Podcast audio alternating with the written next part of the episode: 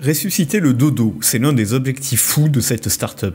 L'entreprise s'appelle Colossal et elle a en effet des projets titanesques. En plus du dodo, elle pense très sérieusement à recréer le mammouth ou bien le tigre de Tasmanie. On parle carrément de désextinction, rien que ça. A l'aide de ciseaux génétiques nommés CRISPR-Cas9 à mes souhaits, et via des espèces cousines comme la poule pour le dodo, Colossal prévoit de reconstituer patiemment un génome proche des espèces disparues. Mais et vous, quelles espèces vous souhaiteriez voir revenir